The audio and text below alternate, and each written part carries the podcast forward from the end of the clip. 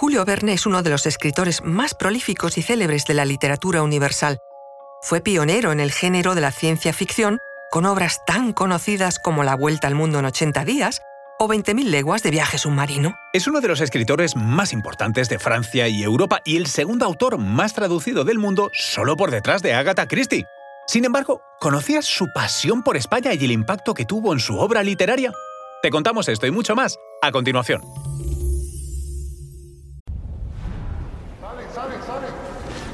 Conoce mejor al equipo que protege nuestras costas. Alerta en el mar, el jueves a las 10 un nuevo episodio en National Geographic. Soy Luis Quevedo, divulgador científico. Y yo soy María José Rubio, historiadora y escritora. Y esto es Despierta tu curiosidad, un podcast diario sobre historias insólitas de National Geographic.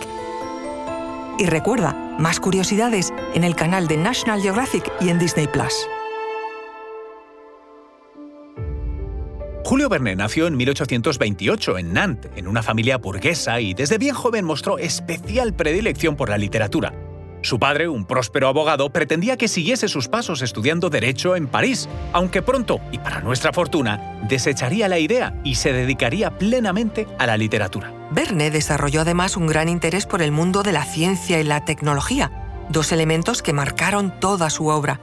Su carrera y popularidad crecieron cuando empezó a publicarse a partir de 1863 su serie de novelas de aventuras bajo el título genérico Viajes Extraordinarios, todas ellas excelentemente documentadas y visionarias. Entre los títulos más famosos encontramos Cinco semanas en globo, Viaje al centro de la Tierra, De la Tierra a la Luna, La Vuelta al Mundo en 80 días, La Isla Misteriosa, Dos años de vacaciones o, por supuesto, 20.000 leguas de viaje submarino obras que consolidarían su fama de escritor universal a lo largo de 20 años. Una de las facetas más desconocidas de Verne es su pasión por España.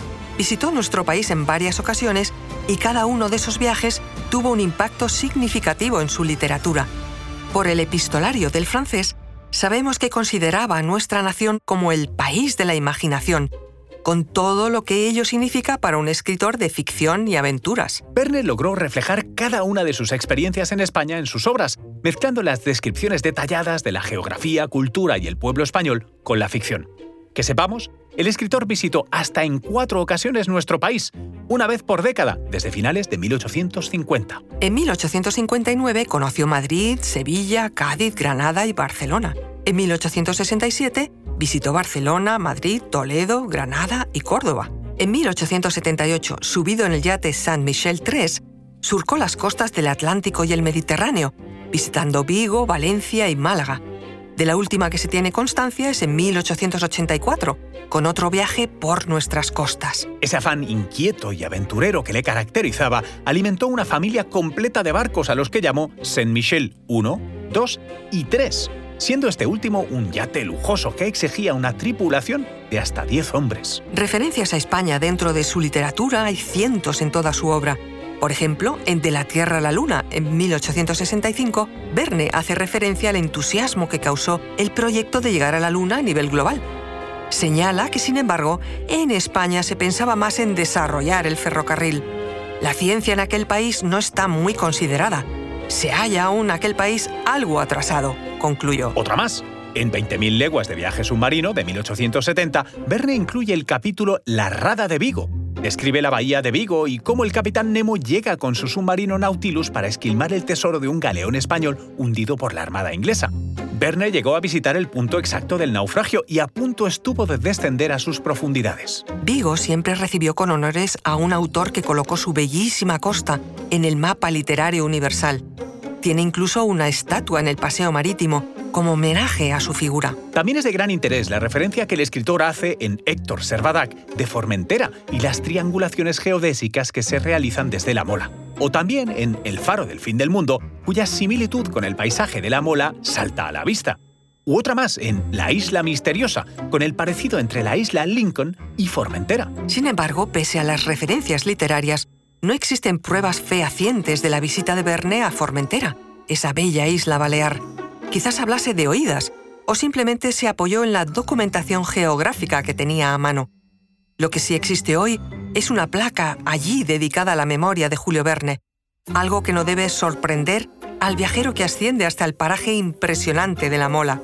Su espectacular vista sobre el Mediterráneo sin duda exige literatura y pide relato. Las obras de Verne tuvieron un éxito inmediato en nuestro país. Fueron traducidas y publicadas tanto en libro como en folletín de periódico. Gran ejemplo de esa pasión fue cuando en 1867 se hicieron cuatro, cuatro ediciones diferentes en español de Viaje al centro de la Tierra. Más sorprendente si cabe es el caso de 20.000 leguas de viaje submarino, que se imprimió íntegro en Madrid en 1869 antes de la publicación de su segunda parte en Francia.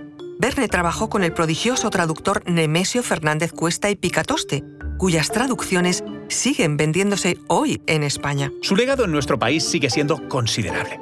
Desde 1972 encontramos 1.951 títulos de Verne en el ISBN español. La mismísima Agatha Christie cuenta con 721 y Benito Pérez Galdós con 702. Pero lejos de sus traducciones, su legado y éxito sirvió para inspirar a toda una generación de escritores españoles.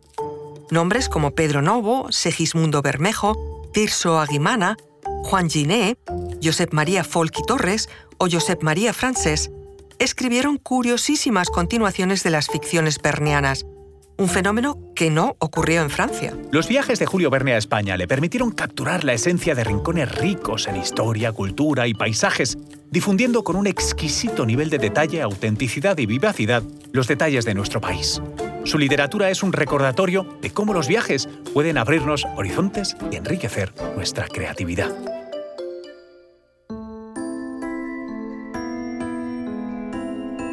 Recuerda que Despierta tu Curiosidad es un podcast diario sobre historias insólitas de National Geographic. Disfruta de más curiosidades en el canal de National Geographic y en Disney Plus. No olvides suscribirte al podcast si has disfrutado con nuestras historias.